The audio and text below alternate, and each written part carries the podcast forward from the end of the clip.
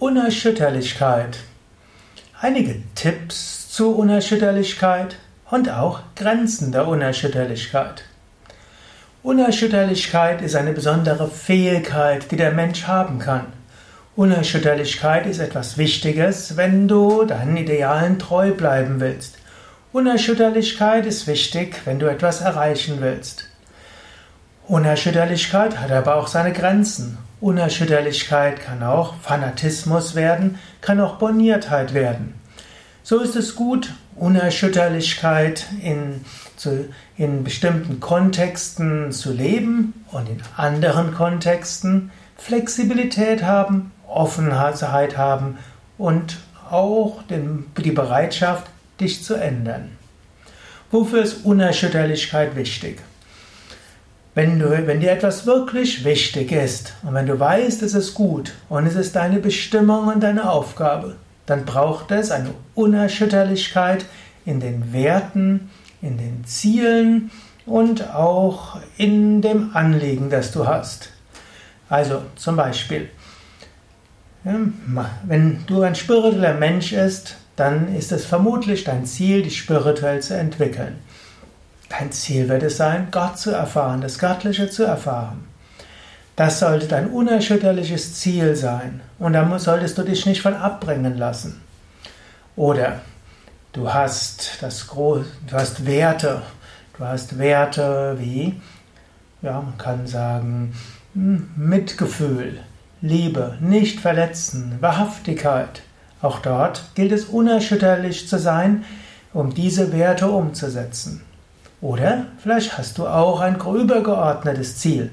Oder kein übergeordnetes, sondern ein praktisches, langfristiges Ziel. Zum Beispiel, du willst äh, ein, äh, ja, du willst zum Beispiel deinen Stadtteil umwandeln hm, in einen ökologisch orientierten Stadtteil. Vielleicht auch, dass dort nicht mehr Energie verbraucht wird, als dort ökologisch erzeugt wird. Das sind bestimmte Ziele, die du hast. Und so kannst du auch überlegen, welche Ziele gibt es, die dir wirklich wichtig sind. Und dann gilt es, den Weg dorthin zu schauen. Zum Beispiel, mein Ideal ist die Gottverwirklichung. Mein Ideal ist es auch, Gutes zu bewirken in dieser Welt. Und dort bin ich zum Schluss gekommen, für diese übergeordneten Ideale ist es zum einen wichtig, dass ich täglich meine Yoga-Praktiken mache. Also Asana, Pranayama, Meditation. Dort habe ich eine gewisse Unerschütterlichkeit.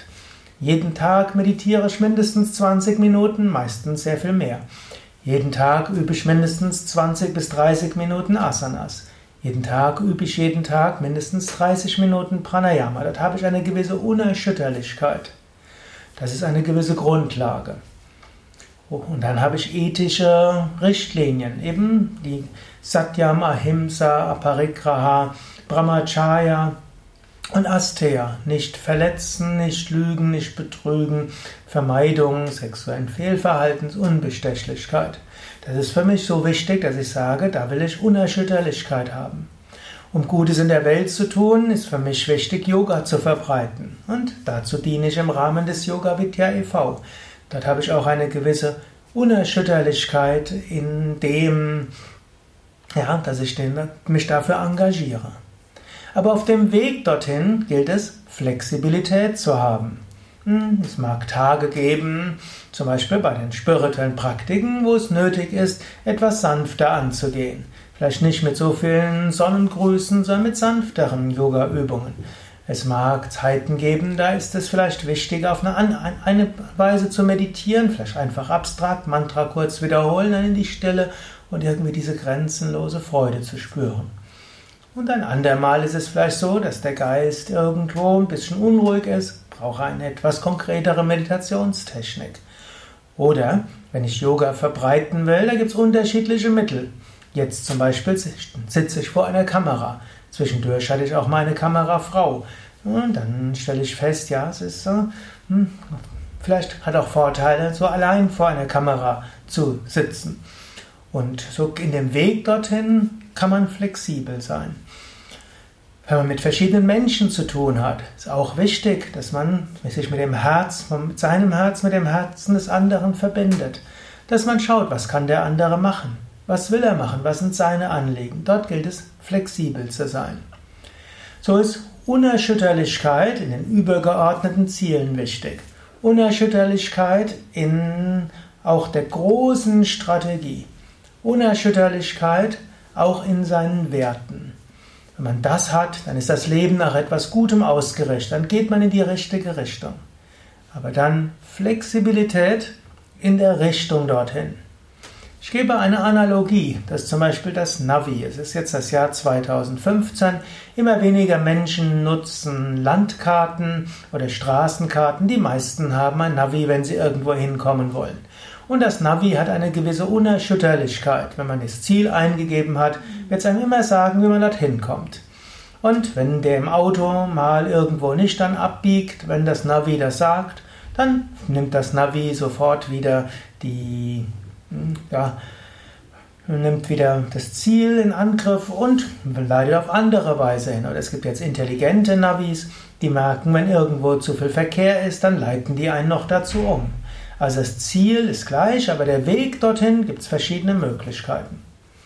Natürlich, derjenige, der das Navi bedient, kann auch das Ziel ändern. In diesem Sinne, es kann auch mal angemessen sein, dein Ziel zu ändern.